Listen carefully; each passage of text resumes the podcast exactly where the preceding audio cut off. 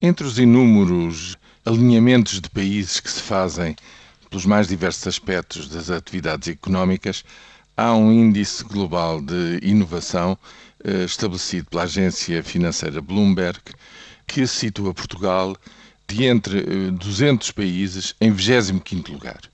Uma posição muito lisonjeira numa, nessa lista curta dos melhores 50. A posição 25 está exatamente a, meio caminho, com posições e, digamos, com aspectos de entre os sete parâmetros particularmente fortes em termos de intensidade de, de investigação e desenvolvimento, eh, de densidade da inovação e com aspectos menos bons no número de patentes e na sua capacidade de tradução industrial como aspectos eh, definidores da situação de Portugal.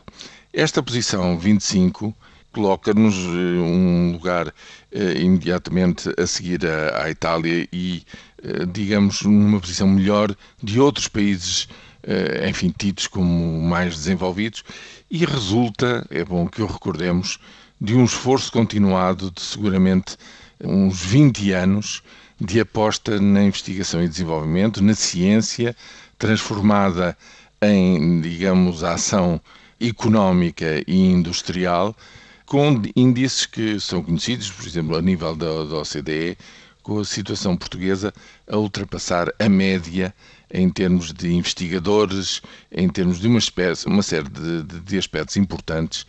para trazer a técnica e uh, a ciência para o, o setor produtivo.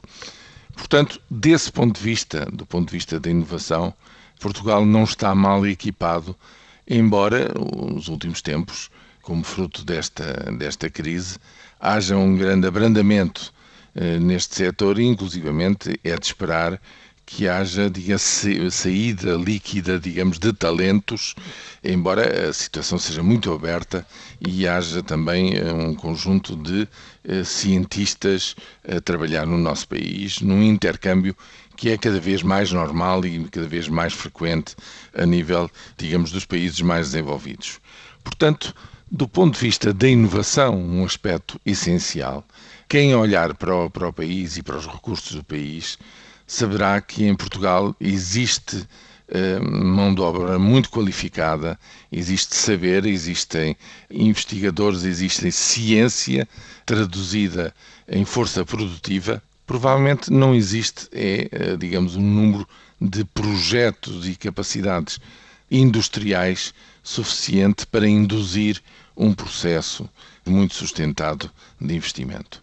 É disso que o país precisa, é disso que a economia portuguesa precisa e muito provavelmente terá de ser com o concurso de investimento direto estrangeiro, que ao olhar para estas características do país, de um país capaz e inovador,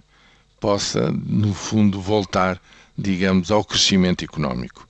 Para já, fica-se a saber que neste índice da agência financeira Bloomberg, Portugal, pelo menos, não pode ser considerado de maneira nenhuma um país atrasado entre os seus pares na Europa e no resto do mundo.